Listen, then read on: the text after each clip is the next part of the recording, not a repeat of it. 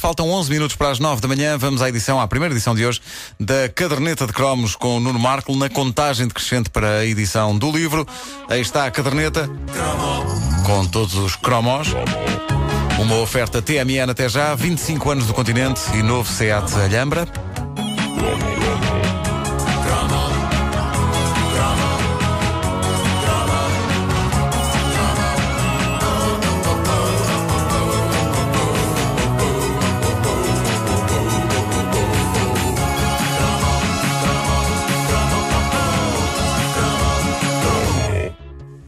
Nossa, infância foi, a nossa infância foi feita de produtos farmacêuticos milagrosos. Um deles já foi aqui abordado, o famoso Vic Vaporub. Ah, isso lembro muito As nossas bem, mães sim. nos barravam com fartura no peito. E que havia pessoas que ingeriam. Sim, eu, sim, eu comia. Ingeriam Vic Vaporub. Eu, eu Como é comia, que é mas, mas, era, mas só metia o dedo mínimo lá dentro. Ah, porque e, mas é, que é que eu sabia aquilo que se devia ser. Era fresquinho. Era Sabia a fresco. Sabia a fresco. Foi a invenção Sim. dos uh, episódios de mentol por Nuno Marco.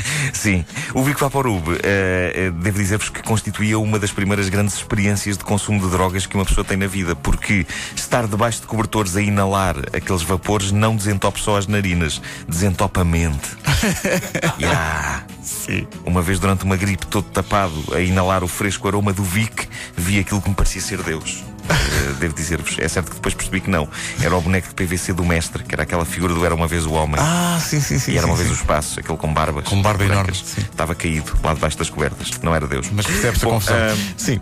O outro produto milagroso e que eh, muito passou por partes diversas do nosso corpo era o lendário irudoide. Ah, Sobretudo sim, na sim, sua sim. variedade irudoide gel, que, que era uma das eh, poucas certezas que tínhamos sobre a vida. Que depois de uma valente nódoa negra viria o refrescante poder do irudoide, produto do qual parecia haver estoques infinitos em casa das avós. Eu É verdade. cheguei a pensar que havia uma tubagem ligada diretamente da fábrica do irudoide até ao armário dos medicamentos na casa das minhas avós. E depois havia o produto mais mágico de todos, se bem que esse parecia ser interdito a crianças, pelo menos eu nunca fui barrado com a lendária pomada tigre. Pomada tigre. Eu tenho, eu tenho que que ver a é, imagem. Mas Não, explica lá, explica lá. já eh, ouvintes nossos no Facebook eh, dizem Ah, que, já que sei querem qual é pomada tigre. É. Já sei qual é. Eu, era um pequenino boiãozinho, Um não é? pequenino boião ou Vermelho? lata, eh, sim, vermelho. Com, eh, cuja cor era tipo azulada. É isso? Exatamente. Já sei. Acho que era azul. Peraí, não, não era azul. Não? A, a cor que é do creme em si? Sim. Não, o creme em si era assim uma espécie de um amarelado. Parecia cera de ouvidos metida dentro de uma caixa. Ah, que estimulante. Ah, a pomada tigre era das coisas mais fixes que uma pessoa podia ter em casa, porque a embalagem emanava mistério. Era uma latinha pequena com uns caracteres chineses e tinha o desenho de um tigre. Não estava exatamente definido para que servia ao certa pomada tigre, até porque aquilo só tinha caracteres chineses à volta. Mas eh, lembro-me que ela nunca podia esgotar-se lá em casa. Aparentemente fazia milagres a acabar com eh, as dores de cabeça do meu pai. Ele era dado a dores de cabeça, nunca ficou com sotaque francês como a senhora que vem hoje nas notícias. eh, mas eu, eu sabia que quando ele se queixava era certo e sabido que a pomada tigre iria entrar em ação. Ele barrava aquilo na testa, deitava-se no escuro e o efeito era avassalador. Daí a pouco ele estava a levantar-se como novo. Era maravilhoso. Eu não usava a pomada tigre, mas passava horas com a embalagem na mão a tentar decifrar o mistério daquilo e a imaginar que estava dentro de um filme de artes marciais, porque aquilo parecia o tipo de objeto pelo qual lutam guerreiros. Um elixir da juventude, uma pasta capaz de atribuir poderes sobre-humanos a quem a usasse. Havia embalagens de pomada tigre em que na tampa víamos o tigre a lutar contra um dragão. O tigre, o tigre e o dragão. O Tigre e o Dragão, já, antecipava. Exatamente. O O filme, filme foi inspirado aí. o filme é a primeira adaptação de uma pomada ao cinema. Incrível! Eu sempre quis manter a mítica pomada tigre no mistério, sempre quis acreditar que se tratava de um pedaço de magia oriental que tínhamos em casa, no armário da casa de banho, o tipo de coisa que, procurando com jeitinho, de certeza que se encontrava na loja do velho chinês do filme Gremlins. Lembram-se o velhote que sim, vende o Gremlins? sim, sim, sim. Ou ou então nas catacumbas do Jack Burton nas garras do mandarim. O que eu sei é que, ao contrário de Vic e Rudói da aspirina, eh, eh, que eu sabia que vinham da farmácia e que várias vezes via a minha mãe comprar em farmácias, a pomada tigre. Vinha de onde? é que aquilo vinha? Eu nunca soube, nunca soube de onde é que aquilo vinha. Eu imaginava o meu pai numa rua escura a ter de dizer uma senha junto a uma porta. A flor de lótus é mais clara nesta época do ano. e depois abria-se uma porta.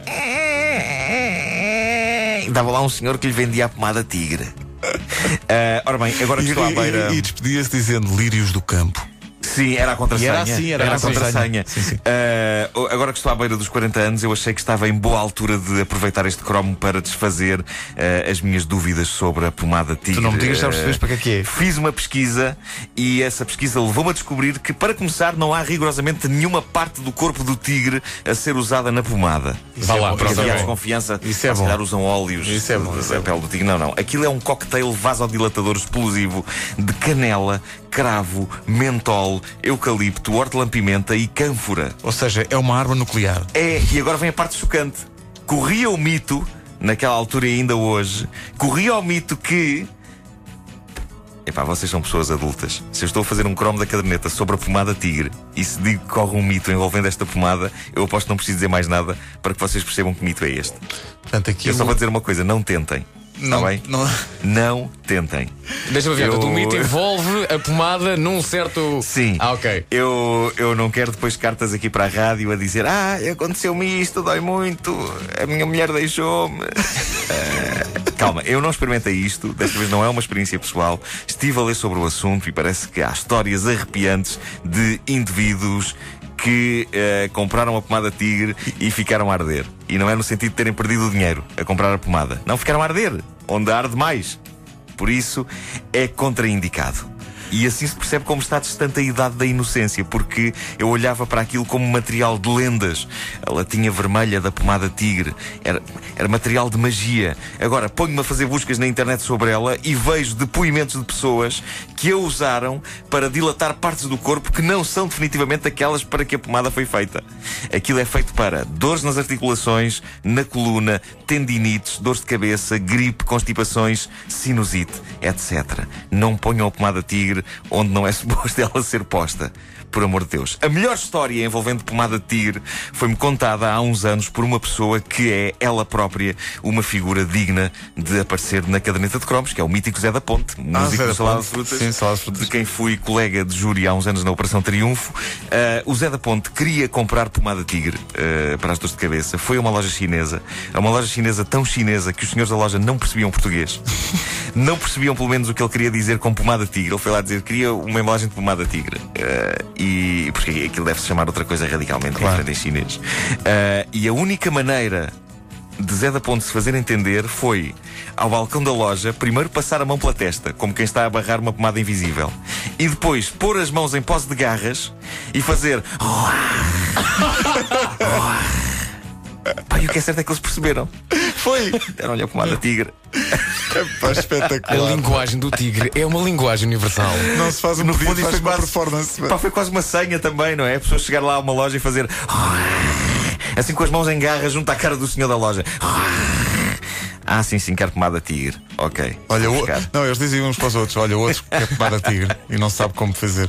A Mafalda Cadima, ouvinte da Rádio Comercial, foi ao Facebook da Rádio Comercial dizer que não pode, não pode hum, acreditar que estás a falar disso hoje. Ela diz que foi diversas vezes barrada com essa pomada. Uh, Em e, pequena? e deve dizer que uh, esse é o bálsamo mais potente que existe e que realmente faz efeito. Eu não quero imaginar o que é que a Mafalda quer dizer porque- com isso faz efeito. Epá, aquilo, eh, aquilo faz calor e frio ao mesmo tempo. Dá uma sensação de quente e de fresco em simultâneo.